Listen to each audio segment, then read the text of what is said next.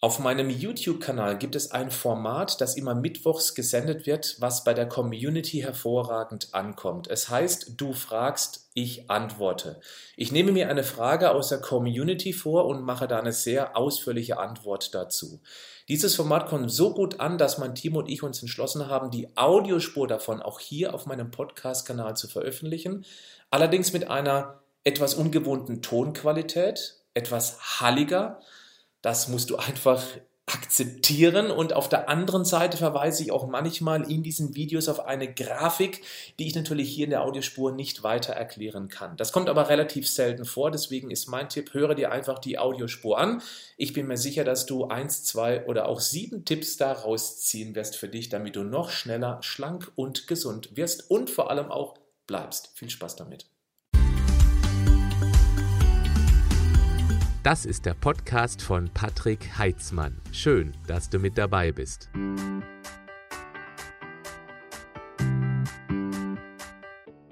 Nein, heute werde ich keine Frage von euch beantworten.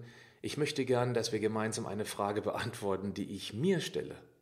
Was ist hier los? Ist es einfach nur schlechter Journalismus oder ist es etwas anderes, was dahinter steckt? Ist es Framing? Cui bono? Also wem nützt es? Zu wessen Vorteil ist es? Herzlich willkommen zu dieser Session. Du fragst, ich antworte, die ich heute ein bisschen umbaue, denn am Montag, den 19.10. im Jahr 2020, gab es im ZDF einen Wieso-Bericht, also so heißt die Sendung Wieso, und auf diese Wieso-Sendung möchte ich heute ein bisschen eingehen. Es ging nämlich um das Thema Nahrungsergänzungen. Was ich hier erkenne, ist klassisches Framing oder, das hoffe ich viel mehr, einfach nur grottenschlechter Journalismus. Grottenschlecht, da mache ich gleich eine Klammer drum, weil der Bericht ist nicht gänzlich schlecht. Da werde ich auch jetzt gleich ein bisschen näher drauf eingehen.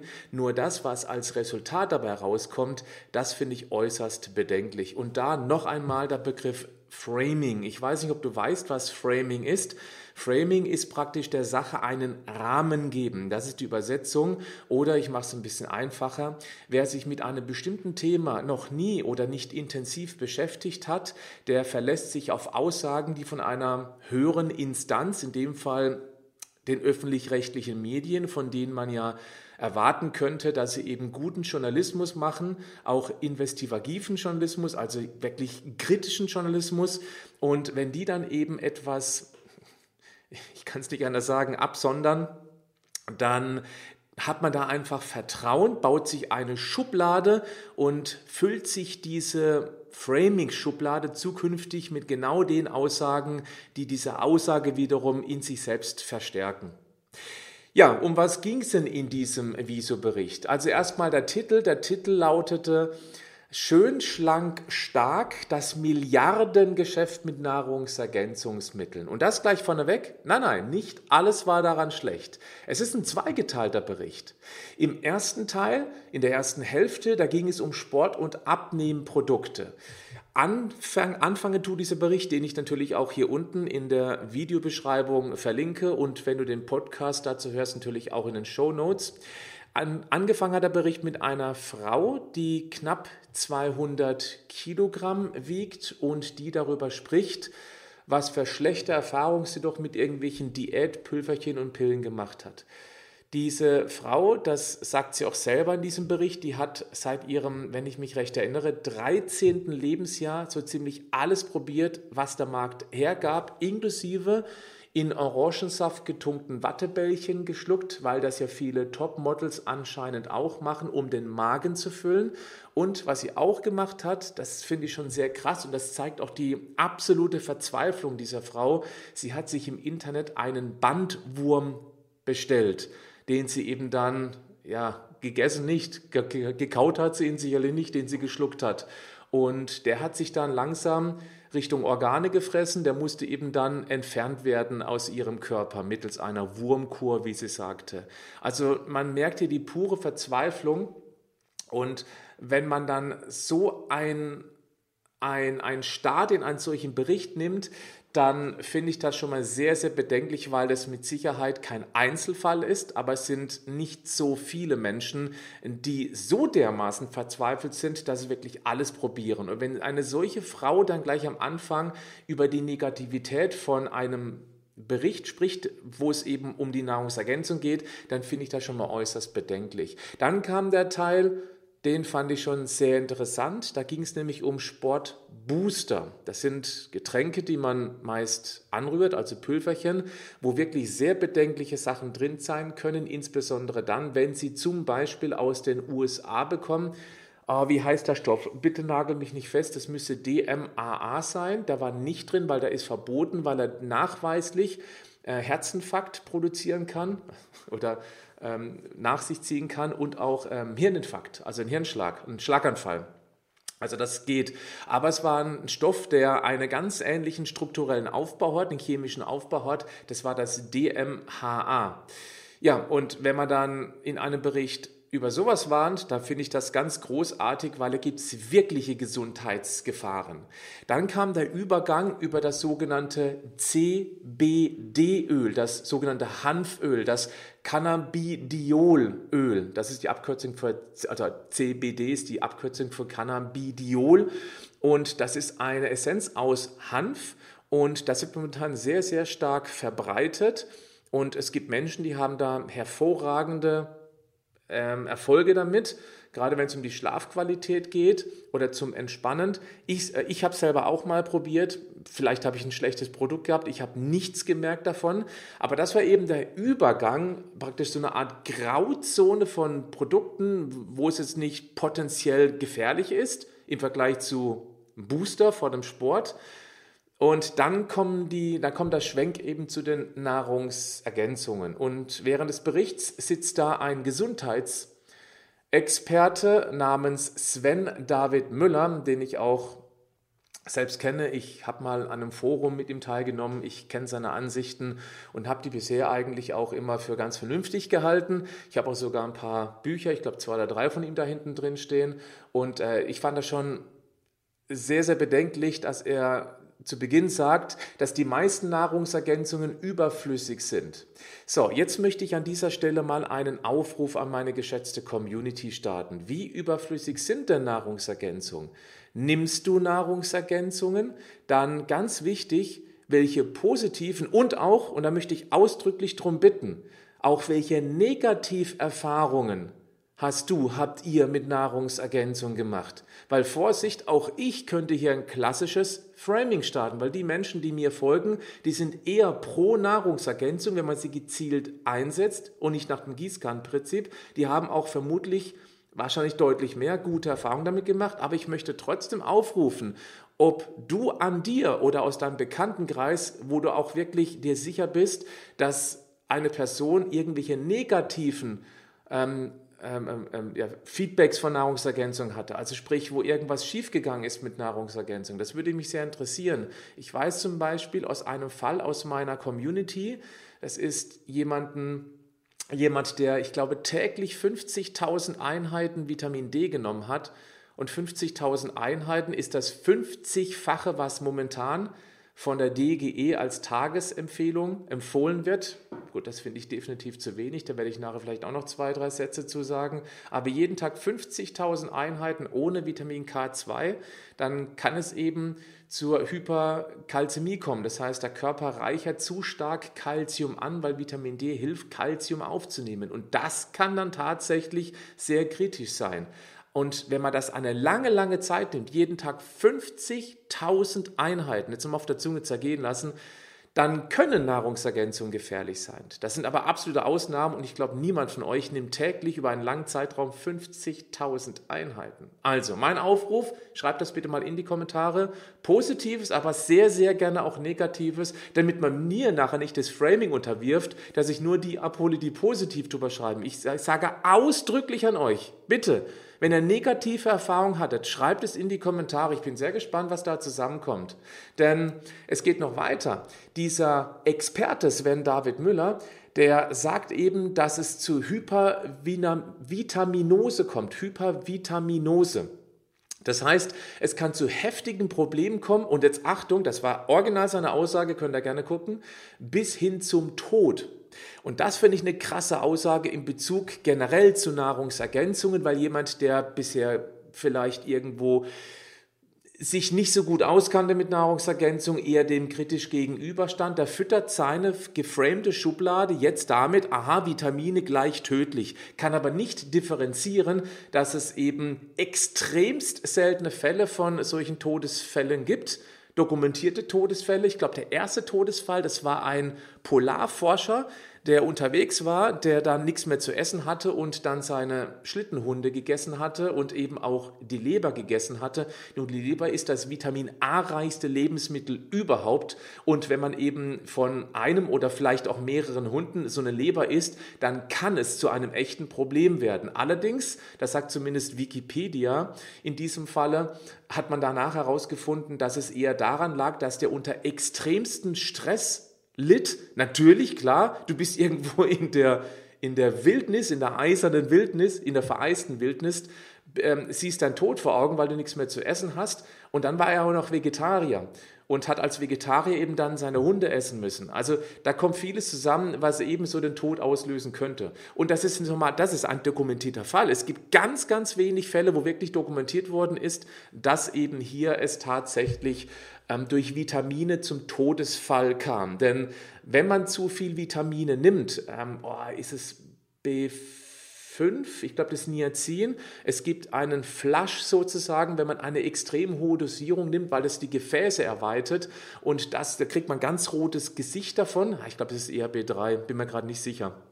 Und dann ähm, kann es eben auch bei einer super hohen Dosierung, also die massiv über dem liegt, was normalerweise empfohlen wird, dann kann es eben auch zum Blutdruckabfall kommen. Und wer schon generell einen niedrigen Blutdruck hat, ja, da kann es eben dann durchaus zu Probleme kommen. Ob er gleich dran stirbt, ich bezweifle das, aber das sind dann die kritischen Momente auf jeden Fall. Nochmal, das sind Dosierungen, die sind völlig absurd die man nehmen muss. Und der Körper meldet sich dann vor schon mit irgendwelchen körperlichen Befindlichkeitsstörungen. So, und wenn man dann eben sagt, so generell als Einstieg in das Thema Nahrungsergänzungen, dass es bis zum Tod führen kann, dann finde ich sowas ein klassisches Framing und ähm, letztendlich auch aus meiner Sicht völlig inkompetent. Es geht aber weiter, weil jetzt geht es erst richtig los. Denn da wird davon erzählt, dass der Nahrungsergänzungsmarkt ein, ein, ein gigantisches Milliardengeschäft ist, das eben jährlich 1, das war das äh, 2018, 1,4 Milliarden Euro umgesetzt werden innerhalb Deutschlands. Naja, und dass eben zwei Drittel davon auf Vitamine und Mineralien entfallen. Ich frage mich, warum nehmen denn die Menschen so viele Vitamine und Mineralien? Oder anders ausgedrückt, warum nehmen so viele Menschen Vitamine und Mineralien? Ich glaube, das ist ein bisschen genauer. Möglicherweise, weil es ihnen gut tut. Zum Beispiel Magnesium. Das wurde gleich als erstes genannt, dass eben 16 Millionen Dosen oder eben Packungen Magnesium verkauft worden sind. Ja, warum denn? Auch hier gerne meine Frage an dich. Hast du schon mal Magnesium über einem Zeitdauer von ungefähr einem Monat konsumiert. Wie ging es dir damit? Die einzige Nebenwirkung, die mir bekannt ist, das ist Durchfall. Und das hängt damit zusammen, dass man entweder ein Produkt hat, das nicht ganz optimal ist, weil anorganische Verbindungen rutschen mehr durch, binden Wasser, was eben den Stuhl weich macht. So funktionieren übrigens auch ganz natürliche Abführmittel. Kann man gerne mal hinten drauf gucken, da ist fast immer Magnesium drin, weil eben genau das dafür sorgt, zu dem, zu dem, was ich gerade eben erzählt habe. Und manche vertragen Magnesiumcitrat nicht so gut oder auch andere Verbindungen, weil die Aufnahmekapazität des Darms dann erschöpft ist und dann rutscht es ebenfalls durch. Das ist die einzige Nebenwirkung, die für viele sogar tendenziell eher wünschenswert ist, gerade dann, wenn man sehr unregelmäßigen, sehr, sehr schlechten Stuhlgang hat. Aber das, was ich immer wieder höre in Bezug auf Magnesium, aus, gerade aus meiner Community, das ist einfach unglaublich. Kurze Geschichte dazu. Vor ziemlich genau drei Jahren, da hatte ich mal auf Facebook ähm, ja, so aus dem Affekt heraus eine Umfrage gemacht, wer von euch nimmt denn Magnesium, weil ich gerade eben angefangen hatte, auch regelmäßig Magnesium zu nehmen, also Magnesiumcitrat, das mix mir immer ins Wasser rein. Und das zu trinken und ich spürte eben, mir tut das richtig gut. Also ich bin entspannter, ich schlafe besser, ich habe das Gefühl, ich regeneriere, regeneriere mich besser beim Sport oder nach dem Sport und habe die Umfrage gemacht. Einfach so, welche Erfahrung hast du gemacht? Es war unglaublich, was da an Feedback kam. Das hatte ich noch nie auf irgendeinen Artikel ähm, davor bei Facebook. Also auch bis hin zu, ich habe keine Migräne mehr, die ich jahrelang hatte und ähm, eben genau das, was ich gerade sagte, mit besserem Schlaf und eben auch, ich komme deutlich entspannter durch sehr stressige Phasen. Ja. Aber nochmal, der Übergang hier von dem von den Boostern und von dem CBD-Öl, ähm, da kam es eben dann letztendlich zu den Nahrungs Nahrungsergänzungen und eben Magnesium wurde da auch genannt. Das finde ich schon sehr bedenklich. Insbesondere eben auch dann die gigantische Summe von 1,4 Milliarden Euro, die 2018 umgesetzt worden ist. Ich habe mal geschaut, also alleine Cholesterinsenker, das ist sehr spannend, äh, es ist sehr interessant, wenn man mal nach Zahlen forscht im Internet, wie viel Umsatz durch Medikamente erzielt werden. Ihr könnt mich gerne unterstützen dabei. Ich habe gesucht, ich habe nichts wirklich belastet Belastbares gefunden. Also Cholesterinsenker, da habe ich eine Zahl von Statista ähm, gefunden, bezog sich aber auf das Jahr 2011 und seitdem nicht mehr. Warum wohl? Finde ich sehr interessant. Alleine Cholesterinsenker-Umsatz in Deutschland. Und nochmal, wir reden jetzt nicht von Gesamtarznei, weil die reden ja von Gesamtnahrungsergänzungen, vom Gesamtmarkt in Deutschland. Ich rede nur von einem einzigen Produkt und das ist noch nicht mal das lukrativste Produkt. Alleine Cholesterinsenker hat 2011 einen Umsatz von 1,7 Milliarden gemacht und 2005 oder 2006 waren es noch die Hälfte. Wenn man das also hochrechnet auf das heutige Jahr, dann müsste es also nochmal verdoppelt sein. Da sind wir irgendwo bei 2,5 bis vielleicht 3 oder noch mehr Milliarden mit nur einem einziger äh, Medikamentengruppe. Die Protonenpumpen Inhibitoren, also sprich die Magensäureblocker, wenn man eben Magenprobleme hat, das ist ja das am meisten verkaufte Medikament überhaupt. Ich habe dazu leider keine Zahlen gefunden. Der Bericht, es geht noch weiter, da wird zum Beispiel ein Produkt auseinandergenommen von der Firma Choose Plus, da komme ich auch gleich noch zu, weil da geht es um die Maschen, wie eben einige Firmen arbeiten und dass das zu Recht kritisiert wird, das kann ich auch nachvollziehen. Und ja, ich weiß natürlich auch, dass ich jetzt hier ein Risiko eingehe, weil viele, die sich mit Nahrungsergänzung beschäftigen und eben vielleicht sogar noch für solche Firmen arbeiten, die mögen das nicht hören, was ich da sage.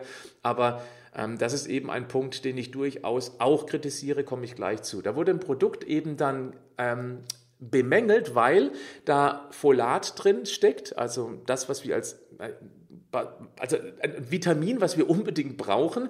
Und die Dosierung liegt dort bei 100 und die Tagesdosierung liegt bei 105 Prozent ähm, im Vergleich zu dem, was die deutsche Gesellschaft empfiehlt. Jetzt muss man dazu sagen, dass die deutsche Gesellschaft für Ernährung auch sehr, sehr niedrige Werte ansetzt, die sowieso mal sehr kritisch zu hinterfragen sind. Ja, damit schaffen wir tatsächlich, dass wir keine Mangelversorgung erleiden, aber ob wir optimal versorgt sind, das ist eine ganz andere Geschichte.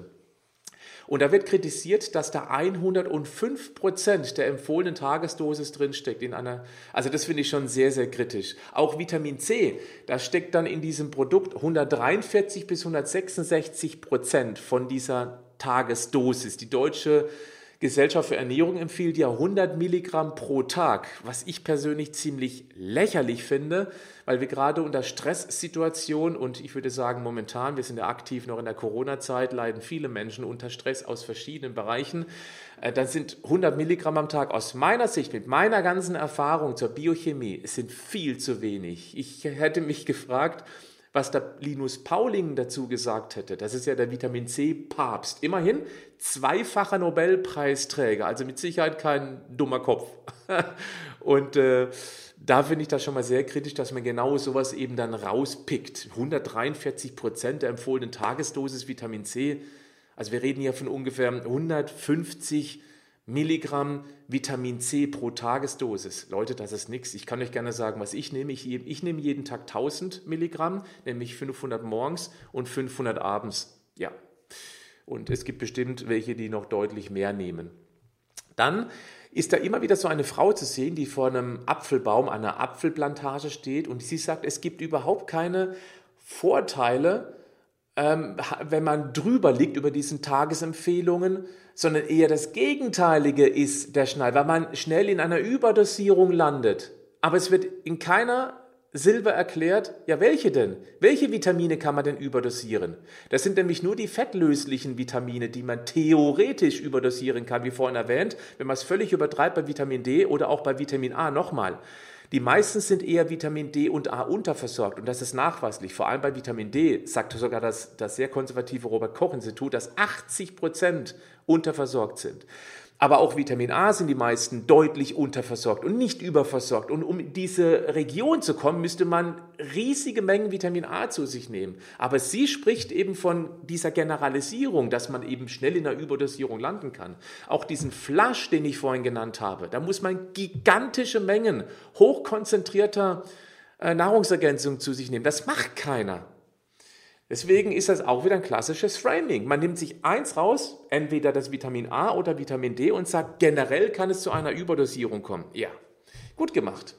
Inkompetent aus meiner Sicht oder nicht der Wahrheit entsprechend. Dann, was ich auch sehr spannend finde, ist, dass dieser Experte, der Sven David Müller auch sagt, dass es in Deutschland keinen Mangel an Vitaminen gibt und Mineralien. Ja, er hätte nur einfach mal die nationale Verzehrstudie 2 an die Hand nehmen müssen. Und die sagt ganz klar, dass es eklatante Unterversorgungen gibt. Und zwar wirklich eklatant. Wir leben allein schon in einem Jod- und Selenmangelgebiet. Das kann man messen und das wurde gemessen. Und das ist eine offizielle Studie.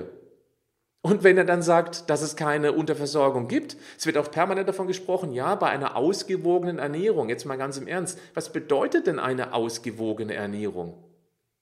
Kann es sein, dass ein Apfel, den man heute isst, nicht mehr das drin hat, was ein Apfel früher zur Steinzeit hatte, den der Ötzi direkt vom Baum gepflückt hat und dann direkt reingebissen hat?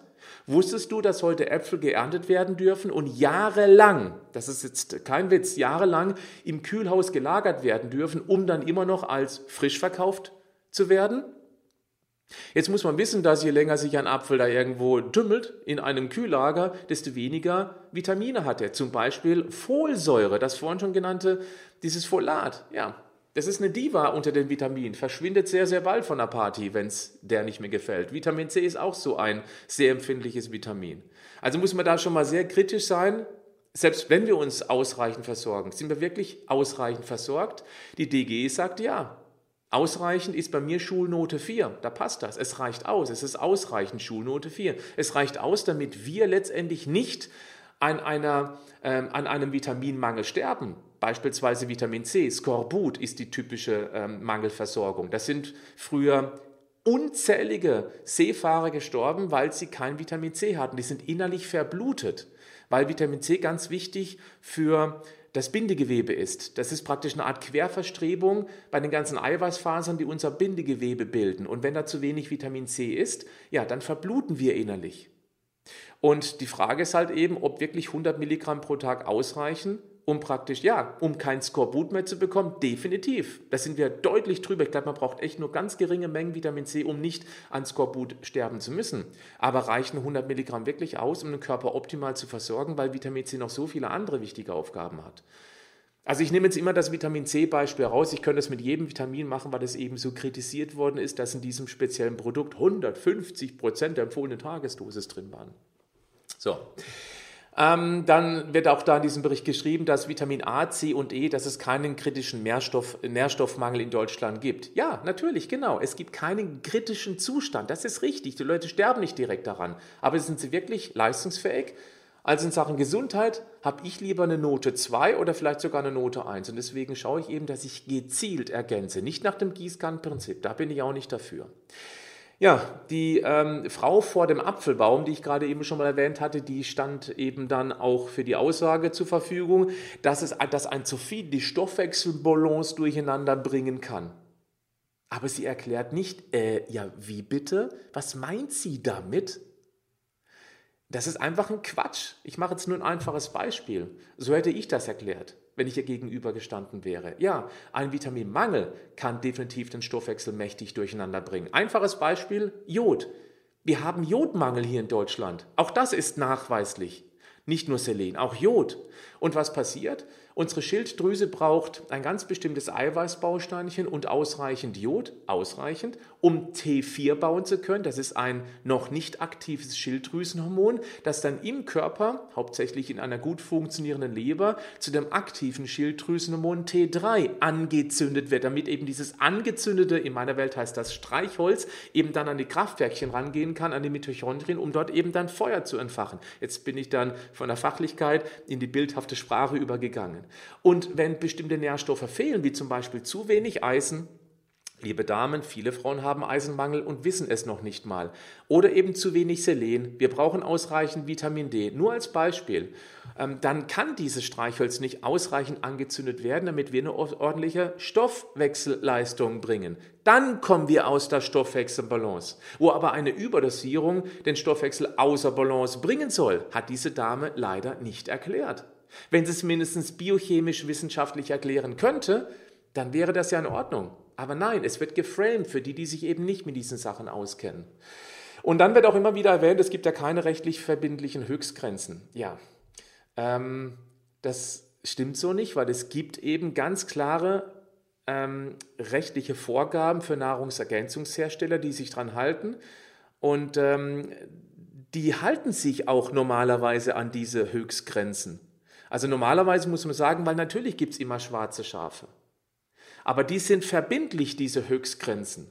Und dann wurde auch wieder mal erklärt, ich habe vor kurzem schon mal ein sehr umfangreiches Video gemacht zum Thema, dass die Grünen die Nahrungsergänzung noch viel mehr reglementiert haben wollten.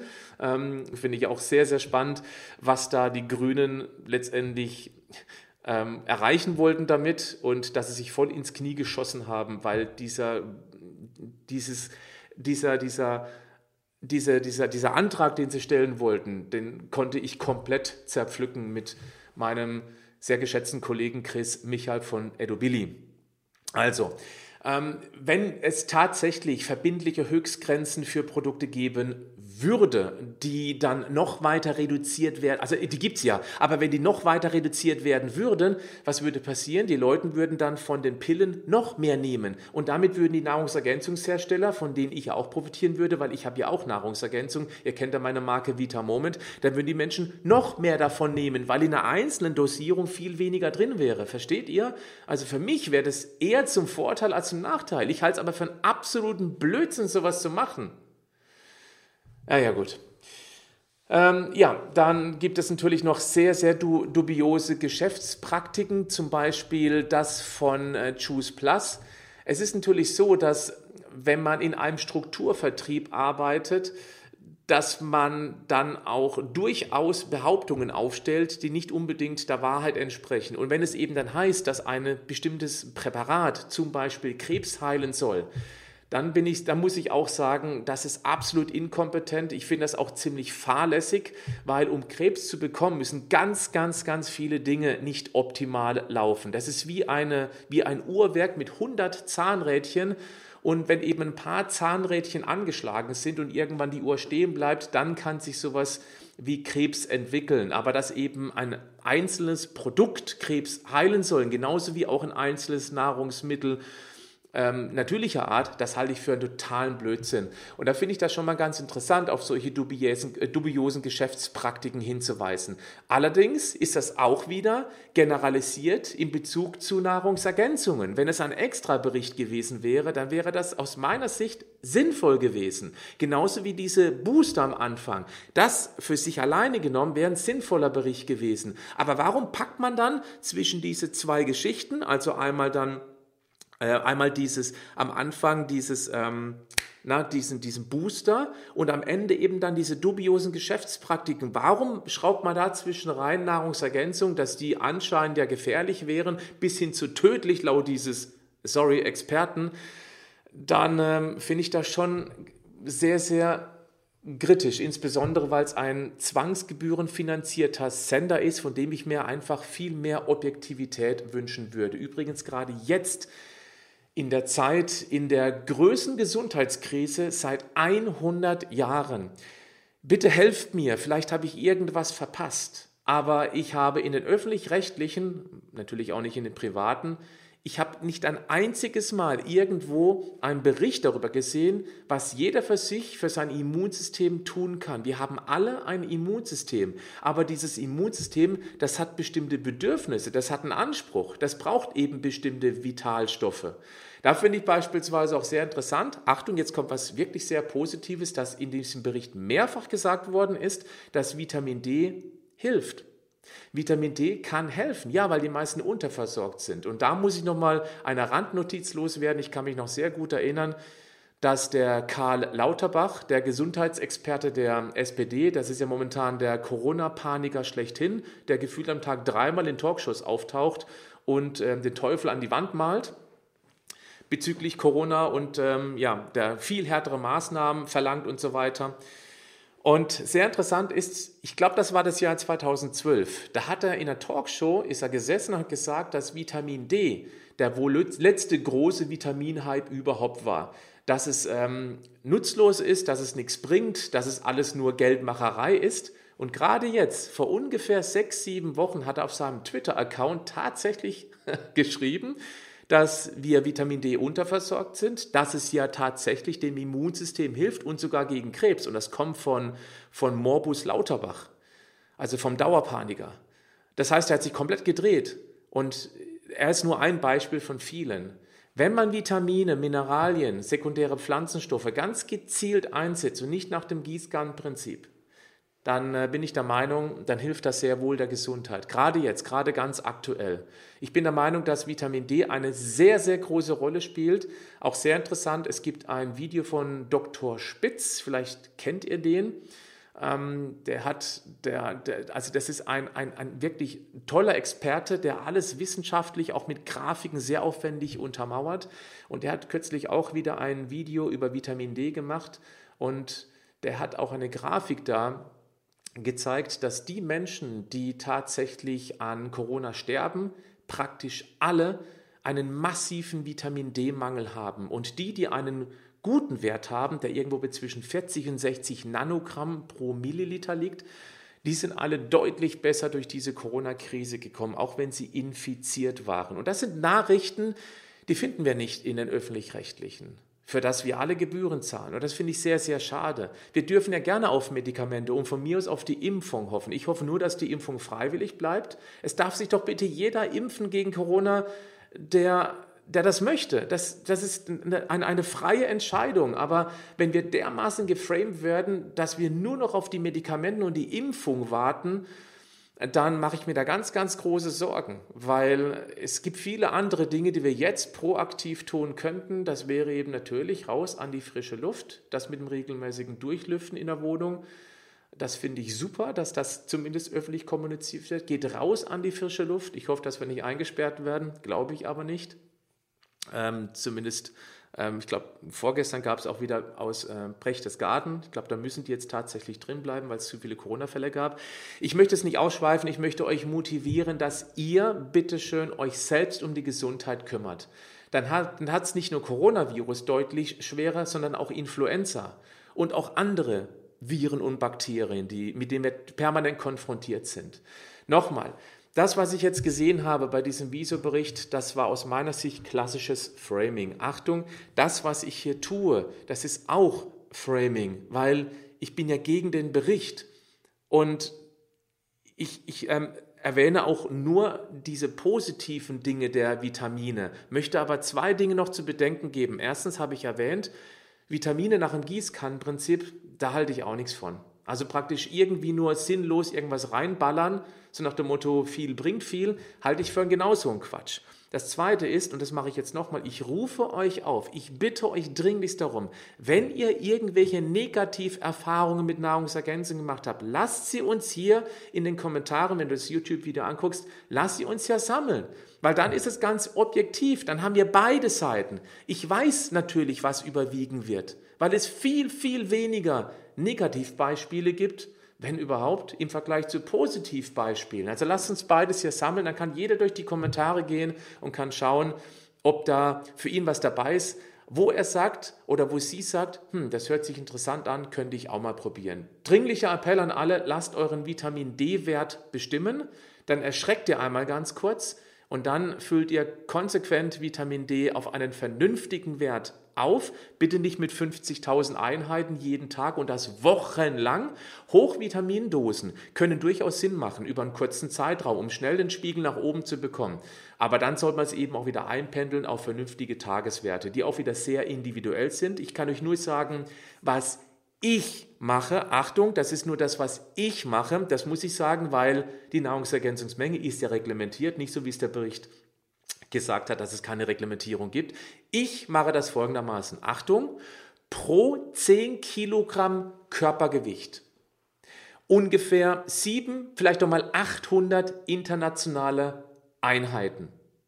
Bei Kindern, bei meinen Kindern mache ich sogar 1000 Einheiten. Ja, also da habe ich überhaupt keine Bauchschmerzen mit. Pro 10 Kilogramm Körpergewicht, ich erwähne das Gewicht bewusst, weil es nämlich auch gewichtsabhängig ist, wie sich das Vitamin D dann im Körper anreichert pro 10 Kilogramm Körpergewicht, gerne für Kinder und Erwachsene mit 700 Einheiten. Das könnt ihr eben dann hochrechnen und dann rundet ihr auf oder ab, weil die meisten, also gerade die Pipette beispielsweise, hat dann immer so tausende Einheiten. Das ist dann völlig egal. Ob es nachher dann 600 oder auch mal 1000 sind, das macht wirklich keinen großen Unterschied. Das ist meine Dosierungsempfehlung für euch. Also ich mache ein einfaches Beispiel. Wer 80 Kilogramm wiegt, mal 700 Einheiten, dann wären das 5600 pro Tag, die ich zu mir nehme. Manchmal, also ich nehme gewöhnlich dann 5000 Einheiten pro Tag zu mir und fühle mich damit eigentlich ganz wohl.